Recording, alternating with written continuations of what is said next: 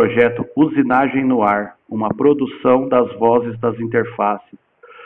Nita, o que você espera ou almeja com o centenário de Paulo Freire neste ano de 2021, em relação à concretização né, é, dos sonhos de Paulo Freire para a educação brasileira? Olha, é, é eu nem esperava isso, mas as, a, a realidade do mundo, a realidade brasileira, onde os sonhos estão despedaçados, a crueldade está avançando de maneira invulgar.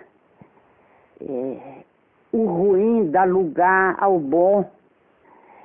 Tudo isso tem mobilizado as pessoas em pensar em Paulo, nos sonhos nas utopias de Paulo.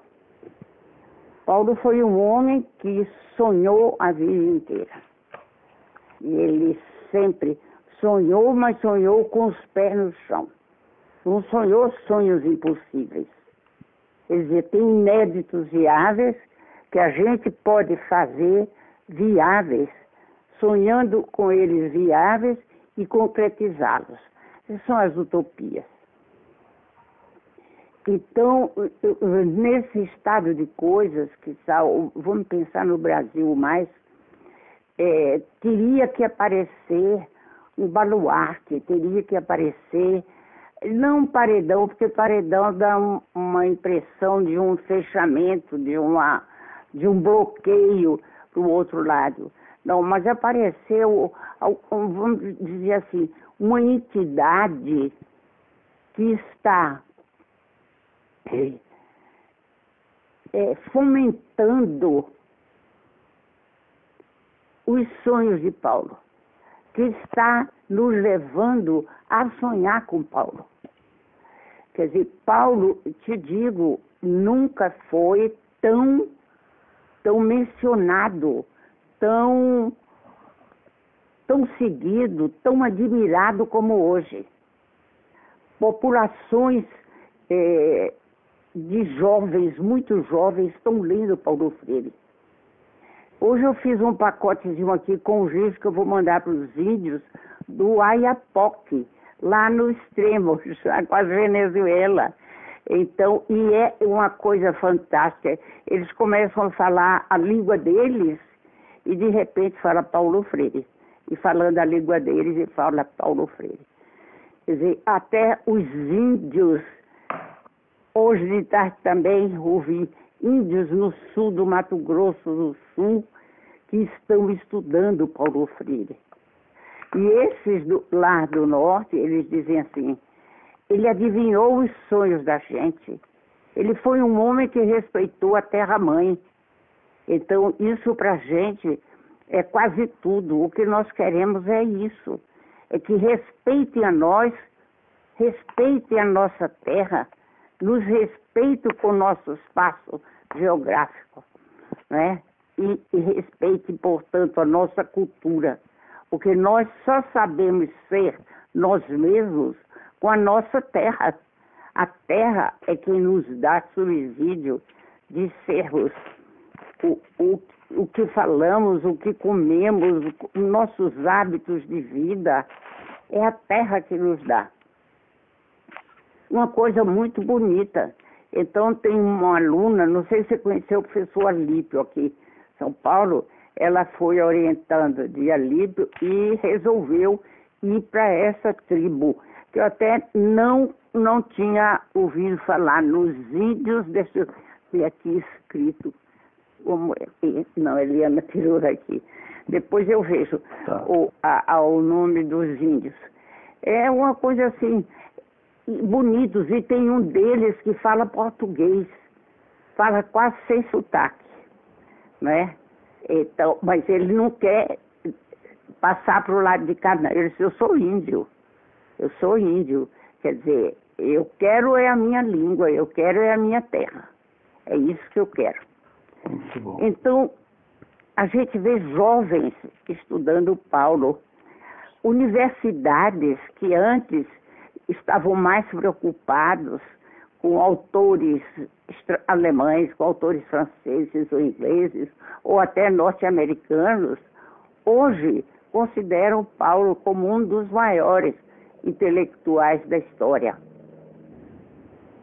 Então, isso é uma coisa maravilhosa. É por isso que está sendo tão festejado Paulo.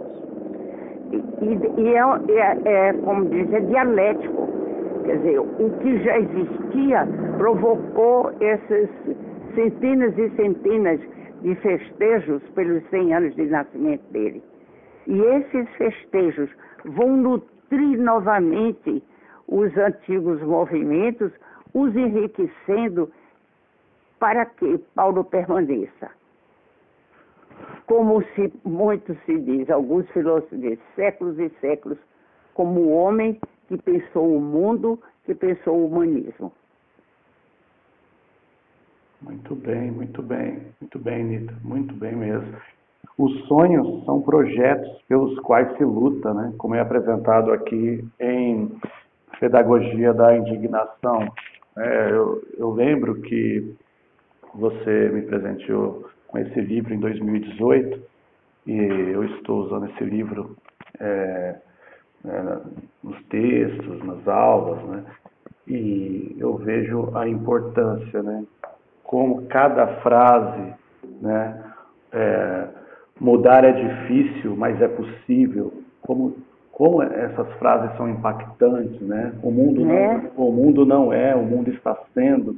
Tudo isso são sonhos, né, de Paulo, né, para a, para a educação brasileira. Né? Então, é, é, pode continuar. Pode.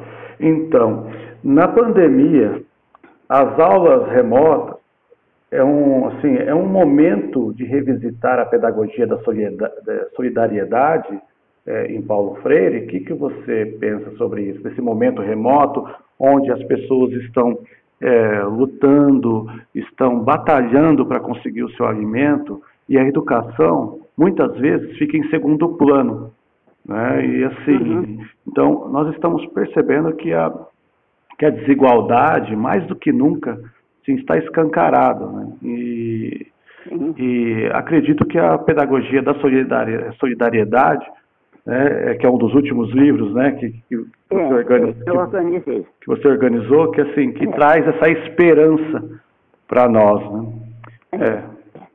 Porque Paulo dizia a esperança, porque tem muita gente que diz, não, é, essa população não tem mais esperança, esperança nenhuma e nunca vai ter esperança. Segundo Paulo, isso não pode acontecer, porque a esperança é uma característica ontológica do ser humano. Todo ser humano tem esperança. É isso que o mantém vivo. É a esperança. É a esperança de dias melhores, de uma sociedade mais justa, de que os nossos filhos crescerão e farão coisas melhores ainda do que nós fizemos, etc, etc. Então, é, é esse sonho de esperançar, quer dizer, a esperança com ação mobilizadora é isso que é característico, que é ontológico no ser humano.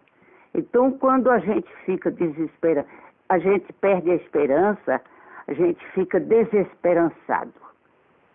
Paulo dizia, eu estou desesperançado. Né? Ele teria motivo agora de estar muitas vezes, em muitos dias, desesperançado. Com essa sociedade tragicamente necrófila, do Brasil, onde não só há sem vergonhismo, como Paulo dizia. A gente vê os homens públicos aí mentindo, mentindo, é, é, roubando, roubando. Quer dizer, isso é uma coisa tremenda. Então, nesses momentos, Paulo estaria, eu sei, completamente desesperançado. Ele dizia, mas eu luto para superar isso, porque eu não posso me manter desesperançado, senão eu morro e eu quero viver. Então eu quero viver e para eu viver eu tenho que ter esperança e eu tenho que ter atos que concretizem as coisas que é o esperançar. Maravilhoso, maravilhoso. E junto com isso, né, eu, eu abri aqui o professora Cintia Não, E, uhum. tem uma tem uma assim, um trecho que eu que, que eu sempre deixo um, um, marcado, um lápis, né, que, que eu risquei, que ele fala assim, o gosto da pergunta, da crítica, do debate, né? É isso que você está falando, né?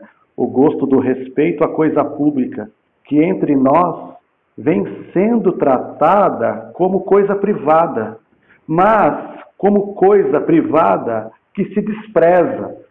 Né? Então, assim, é, com essa sua organização desse, desse material, né, professora sim, tia não, cartas a quem ousa ensinar, é, assim, eu vejo esse esperançar, né, e, e, ele, e ele vem debatendo, né, ele vem com, com força com isso, né, com a ideia do, do, gosto da pergunta, mas também o gosto da crítica, né, que, e, e, e assim, e, e, esse cuidado que nós temos que ter com a coisa pública, né, e não, trans, e não transformar o público em privado, eu acho que isso é, é, é, é essencial. É, é, o neoliberalismo pôs na cabeça da gente que só prestam as coisas privadas, então, as coisas públicas é o que está acontecendo agora, é o máximo do exagero desse neoliberalismo.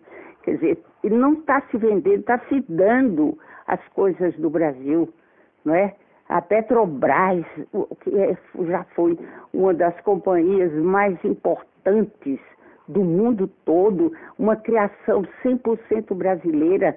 Desde que eu sou criancinha, eu me lembro surgindo a Petrobras passo por passo se fazendo, se construindo, se descobrindo, se pesquisando, se, se, se erguendo sempre como uma força de, de, trabalho e como uma força de brasilidade. Quem trabalhava na Petrobras era o maior motivo de orgulho. Você tinha um orgulho louco, dizer, eu trabalho, eu estou engrandecendo essa empresa. Aí vêm esses homens nefastos e começam a dividir, a fatiar e dar metade para ali, e dar um terço para lá, metade não, nunca deve talvez metade, mas um terço para ali, um, um quarto para ali, e vai dando, vai dando o país da gente. O que é isso? O que é isso, senhor? Não é? O que, como é que a gente pode, Alberto, é, ficar feliz quando o Brasil se encontra assim? Então, eu digo, Paulo estaria muito, muito triste e, e em vários momentos muito desesperançado. Mas isso é que ele dizia, eu luto, eu luto, porque a gente tem que superar as coisas que são nefastas. A gente não pode viver no horror, no trágico, no pior, no feio, no feio para ele como sinal de ética. Não? E a gente tem que ir para o bonito, a gente tem que ir para o salutar, para que dá dignidade, o que dá solidariedade, todos nós, com tolerância. Então é esse, era o grande sonho. O sonho, por isso Paulo é humanista, humanista. Quer dizer, ele pensa no ser humano, na existência humana, como uma coisa que é diferente das outras vidas, não é? se a gente adere a esse avalanche de mal de mal viver, de mal conservar a verdadeira vida, a gente passa a não ser mais existência humana. Nós somos simples animais aí brigando, se matando para adquirir tudo para si, para todos os bens do mundo virem para mim. Eu quero ser dono disso tudo e não quero que ninguém reclame. Quer dizer, não é possível, tenho que lutar muito, muito. Eu venho lutando, apesar de minha idade, né, que já estou com a idade bem avançada, mas é uma coisa que eu acho que eu prometi, quer dizer, por mim mesma, por mim mesma, porque desde muito pequena, desde muito pequena, eu tive um pai que foi um homem extraordinário, foi o que deu educação a Paulo, oferecendo o curso dele no secundário todo no colégio dele, Recife, e aprendi que a gente tem que ser honesto, a gente tem que lutar por um mundo melhor. que a gente tem que ter ética, não é? Muito bem. E, e foi isso que Paulo fez a vida toda e nos, e nos estimula a continuar fazendo, não é? A gente ser solidário com o outro. A gente vê aí na televisão populações absolutamente miseráveis, que não têm o que comer, morando em lugares de esgoto, e tem um, um pouquinho aqui de arroz, divide com o vizinho para comer. Dá um pouco de comida para o vizinho. O homem diz assim, como é que eu vou comer um pão se eu vejo o filho do vizinho chorando porque está com fome? Eu dou o pão que eu tenho para ele. Entende? Quer dizer, quando os ricos, os abastados, não pensam nisso. Acham que é, esse cara é um idiota, né? Esse cara é um idiota. Isso mesmo, Nito. Eu, é, é, tudo isso é, é, é, muito estranho, né? Porque a, a nossa realidade está muito, muito caótica, né? Se a gente for pensar, porém, nós precisamos acreditar, né? Em Pedagogia da Tolerância, é, tem um trecho que, que, assim, que o Paulo apresenta, a seguinte situação. Ele fala assim, ó, eu não sei como é possível dormir tendo a coragem é, cínica de dizer que a realidade é assim mesmo, que não há o que fazer. Né? E aí perguntam para ele, né?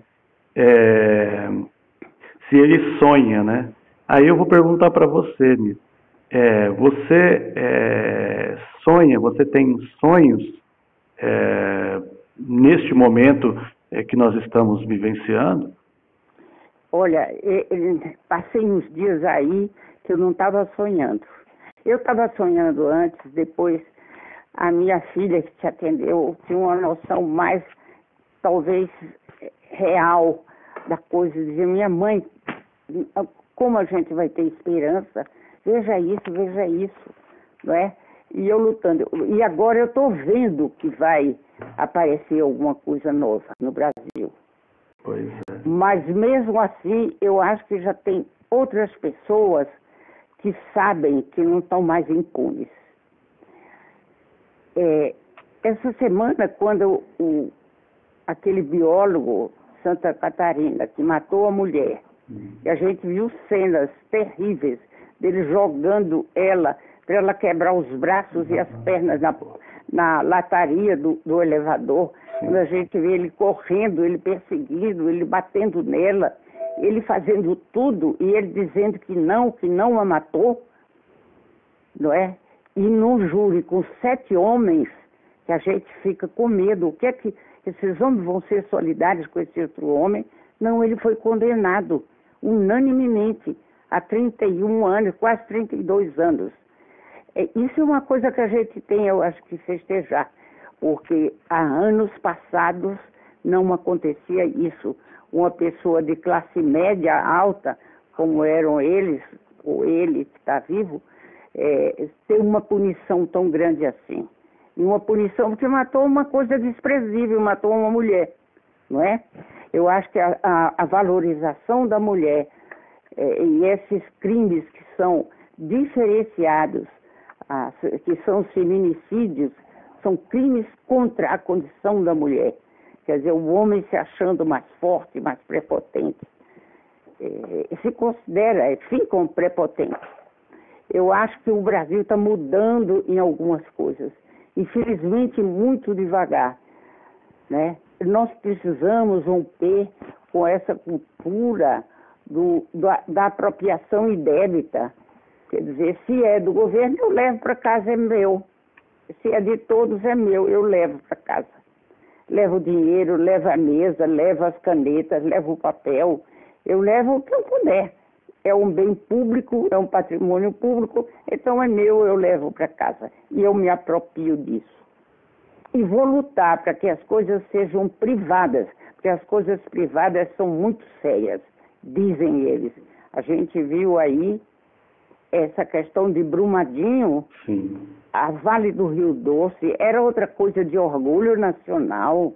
uma coisa linda, fantástica. Horrível. E de repente passa para uma empresa privada. Olha o que, caos. Que sabia, o presidente da firma sabia que aquilo ia explodir. Eles todos sabiam que estavam ali em cima de, de, de explosivos, que tudo ia estourar, e não tomaram nenhuma providência. E no dia que houve uma reunião com familiares dos, dos mortos para acertar a, como ficariam as famílias, é, se fez um minuto de silêncio, todo mundo levantou, menos o presidente da firma. Ele não levantou. Quer dizer, ele não deu nenhum, nenhuma solidariedade àqueles que morreram lá. Mais de 200 pessoas. Não é? Então, é, é uma coisa alucinante pensar que, que a empresa privada é melhor. Não é. A empresa privada, quer dizer, faz como nos Estados Unidos. Olha, eu te conheci. Você trabalhou 10, 20 anos aqui para mim. Foi ótimo, mas amanhã você não precisa vir mais, até logo. Quer dizer, e não tem nenhum compromisso com o trabalhador. É isso que estão querendo, já se faz de uma maneira mais sutil aqui no Brasil. Então não é possível. A empresa privada, ela é malvada. Não? Conversando com uma. Ela era professora de Moema também, colega minha, Sim. e ela disse: Olha, passou num concurso, eu não sei como, de professora, e foi lotada. Não, ela não foi lotada, não tinha vaga, ela não foi é, aproveitada. Então ela começou a ensinar numa escola privada. Conseguiu um emprego, ela era aprovada no concurso público, conseguiu esse lugar. E dentro de dois, três meses, ela não tinha competência as, as freiras lá mandaram ela embora. Não, você não tem competência.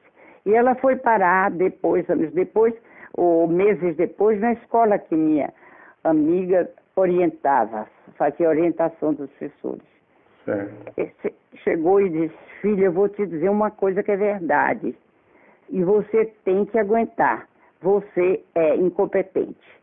Agora a gente vai trabalhar com você até você criar gosto e competência de ser professora, saber de sua, da sua missão, da sua profissão, que é uma profissão séria, que dá prazer, que dá gosto em, em, em ver que o outro vai crescendo, que seu aluno vai aprendendo. Aí ela disse, olha, a primeira coisa que você vai fazer é ler Paulo Freire. Ele pegou, deu um livro de Paulo para ela. E ela ficou assim, maravilhada. Ela disse: nunca pensei que existia uma coisa dessas. Ela tinha pouco ideia do que não era a realidade do, do pé no chão, né? E de repente, foi pouco a pouco, pouco a pouco, anos depois, ela era uma das melhores professoras da escola. É quer dizer, o, o poder público não, não antipatiza, não, não expulsa de imediato como a empresa privada faz. A empresa privada, ou você dá o lucro imediatamente, ou você é expelido. Sim. Não é?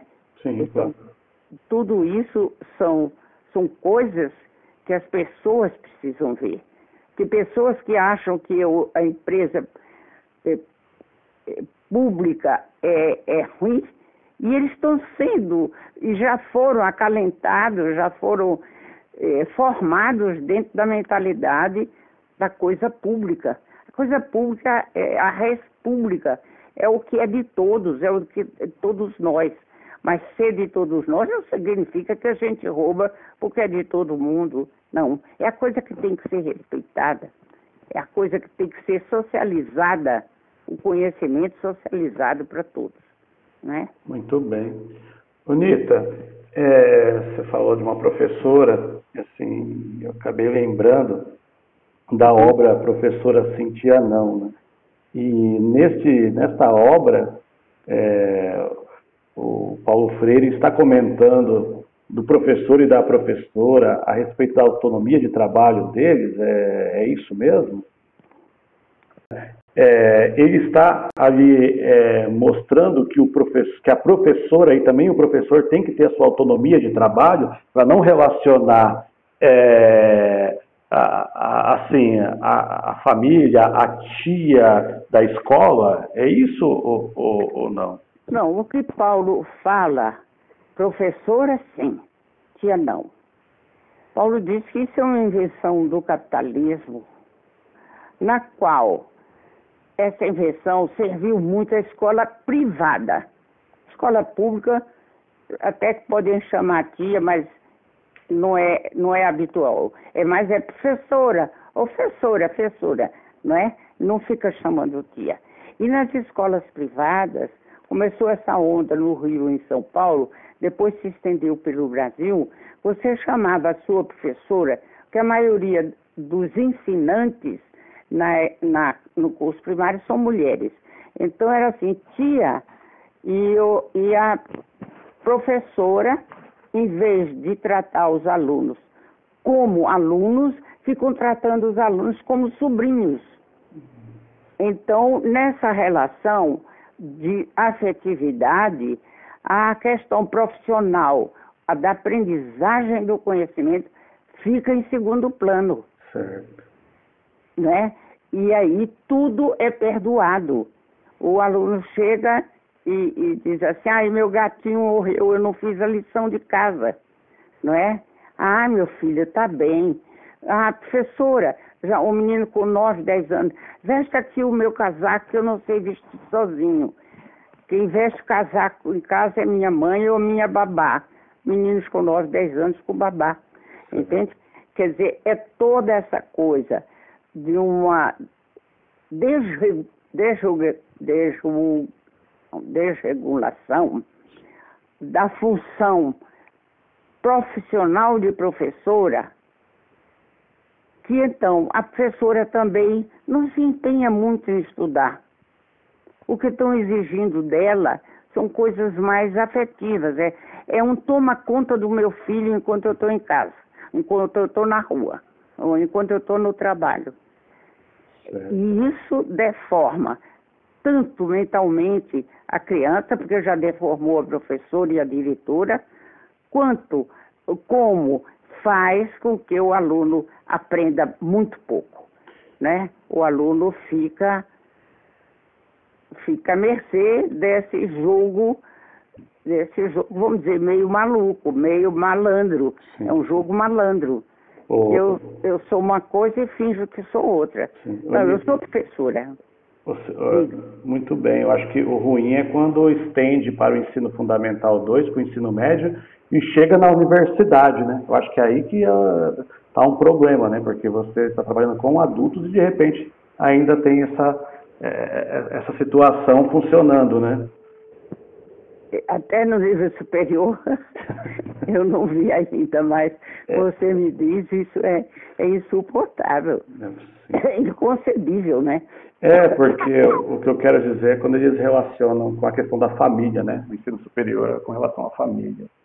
É. Então, é, e não é, né? Porque você tem que todo esse uma situação, você tem um processo formativo, você tem etapas, você tem uh, você tem que passar por uma formação, né? E foi isso mesmo que você falou. Você, olha, é, não tem como cair na licenciosidade, né? Tem que, tem que estar ali, tem o conteúdo, tem as discussões, tem os debates que tem, e também tem o trabalho que tem que ser feito pelos alunos, né?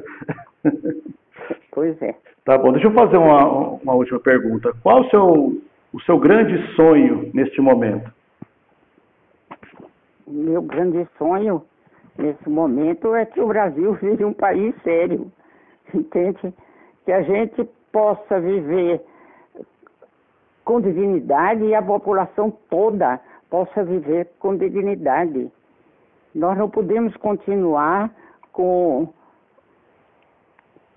com pessoas que, invisíveis, como diz que não existe.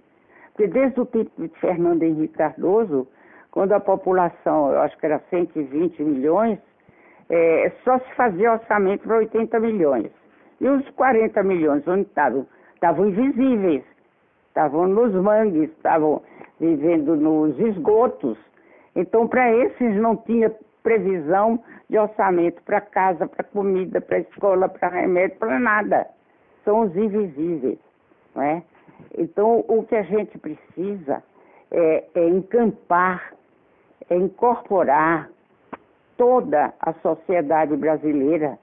Nós todos não podemos ser doutor, nem toda a população toda precisa ser médico, mas que não haja uma discrepância tão grande entre um médico que faz uma operação e cobra 120 mil reais e um operário desses que vive, um ser desses invisíveis, que ganha metade de um salário mínimo por mês. Então, isso não pode existir.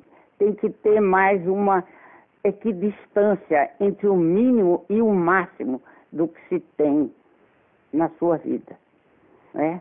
Quer dizer, crianças que, que não conhecem nenhuma cidade brasileira, mas conhecem Paris, Londres, Orlando, Disney World, conhece tudo, né? tudo que há no mundo, mas não sabe o que se passa no Brasil. É. Essa coisa que veio do tempo dos jesuítas, quando se dizia, aqui a gente estuda, mas depois, para dizer que a gente aprendeu, tem que ir para Évora ou tem que ir para Lisboa e refazer todo o curso, aí sim você é, tem um atestado de que conhece. Quando você já conhecia, tendo aprendido nas escolas aqui. Então ficamos assim, fomos uma sociedade que cresceu assim. O conhecimento está fora. É, esteve na França, na Inglaterra, agora é sobretudo nos Estados Unidos. Né? E para algumas pessoas um pouco a Alemanha. Parece que muita gente está indo para a Alemanha. Né? E que também quem paga a pena, quem paga o pato mesmo, são os negros lá. Tanto que tem esse movimento Vidas Negras Importam, não é? E que tem. Você imagina que no tempo, ontem eu estava falando, o tempo do Kennedy, que era proibido no, no ônibus brancos e pretos, em muitos ônibus. E os pretos iam lá no fundo, em pé, não podiam sentar. E podia estar o ônibus vazio, mas não podiam sentar. Eles não podiam entrar em universidade. Eles não podiam ter aulas juntos em qualquer instituição. Juntos, brancos e, e negros. Se você, você conhece o livro de Paulo com Miles Horton, o, aquele o se faz caminhando? Como... O caminho se faz caminhando. Muito bem. E você conhece esse livro? Conheço. Pois é. Então, o Miles Horton foi um sujeito que pegou a fazenda dele. Tem fazenda lá, não é isso daqui, é um sítiozinho. E fez lá, montou cursos para ensinar a língua inglesa, porque o, o pobre lá o desvalido não falava direito e para ensinar um ofício. Quando o Estado percebe isso, fecha e, e sequestra todos os bens dele. Todos, todos, todos. E lá não tem essa coisa de vai na justiça e pede, aí o Estado devolve. Não tem. Sequestrou e acabou. Ele faz a segunda vez e aí foi no tempo do Kennedy. O Kennedy sequestra tudo, assina o sequestro de todos os bens dele. E ele perde tudo. E, e depois ele reinveste uma terceira vez.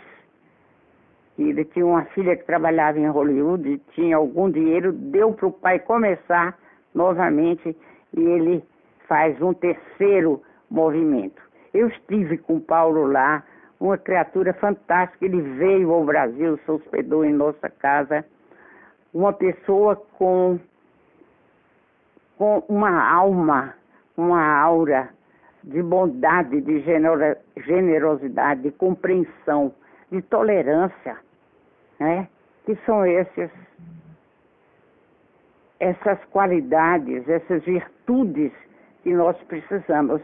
É isso que eu sonho, sabe? Que as pessoas tenham mais compaixão, que as pessoas tenham mais tolerância, tenham mais amor. Amor. Paulo foi um homem que amou todo mundo. É? A capacidade de amar de Paulo, uma coisa fantástica. Eu que o diga, ter sido mulher de Paulo, uma coisa que para mim foi Deus que me deu essa regalia, né? Porque ele se entrega, ele se entrega por inteiro. Né? É claro que tem que ter a recíproca. Se fosse uma mulher que não se entregasse, também a ele não interessaria. Ele dizia goodbye e até louco. Né? Mas é, a coisa tem que ser recíproca, não pode ser só de um lado. Muito bem. Né? Mas é isso que a gente tem que viver, não é? É, é o respeito, né? Eu queria dizer outra coisa de Paulo que não tem muito a ver com essa coisinha do fim, tá. mas que eu acho que é uma coisa importante. Tá. Fale, fale. Que, a gente, que faz falta. Paulo não se lamuriava. Paulo tinha 41 anos de idade quando o golpe acabou com o projeto de educação que ele fazia com João Goulart, o governo João Goulart. Certo. E Paulo nunca se lamuriou disso, nunca. Quando ele foi para o exílio, ficou quase 16 anos que voltou, e que ele deu uma entrevista para a imprensa, ele dizia, como é que o senhor se sente, professor? Ah, eu estou ansioso, ele de São Paulo, para Recife, para sentir o cheiro do chão molhado pela chuva, é, tomar sorvete de pitanga, não sei o quê. Bem, falando sobre essas coisas.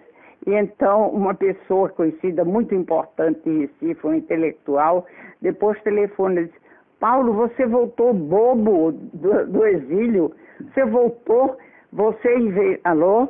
Oi, estou aqui, estou ouvindo. Está ouvindo? Pois é, em vez de você se maldizer dessa, desse horror que o regime militar fez com você, em vez de você denunciar a malvadez dessa gente, você vem com a história que está com saudade da chuva, Paulo, e do vento de boa viagem, ou, ou de outra praia qualquer, nem foi de boa viagem, foi de, de, de, do lado de lá, de Olinda, que ele sempre veraneava. Então, isso, quer dizer, e essa é uma qualidade enorme, porque é isso que faz você esperançar. Porque se você se lamuria, você fica preso, aquela coisa fica preso e você não não acredita que o mundo que o mundo eh, está sendo assim. Você já pensa que o mundo é assim.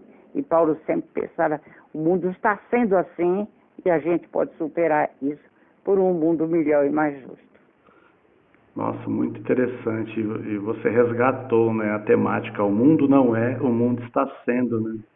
É, é isso. Muito bom, muito bom. Eu acho que era isso. Né? Era isso, eu acho que está bom. Tá ótimo.